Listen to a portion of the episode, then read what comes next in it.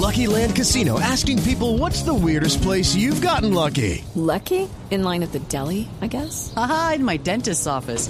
More than once, actually. Do I have to say? Yes, you do. In the car before my kids' PTA meeting. Really? Yes. Excuse me, what's the weirdest place you've gotten lucky? I never win and tell. Well, there you have it. You can get lucky anywhere playing at LuckyLandSlots.com. Play for free right now. Are you feeling lucky? No purchase necessary. Void where prohibited by law. 18 plus. Terms and conditions apply. See website for details.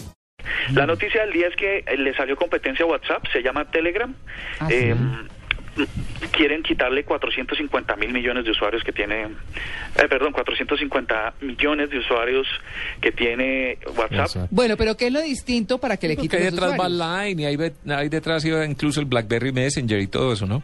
Pues estos, esta, esta es un desarrollo de dos hermanos rusos que se llaman los Durov, que han hecho la red social más grande de Europa, pues se le metieron a esto de la mensajería, de los chats, y le van a hacer unos cambios, como por ejemplo que todos los datos que uno está compartiendo vayan directamente a la nube, para que puedan eh, estar disponibles siempre, cosa que no hace WhatsApp.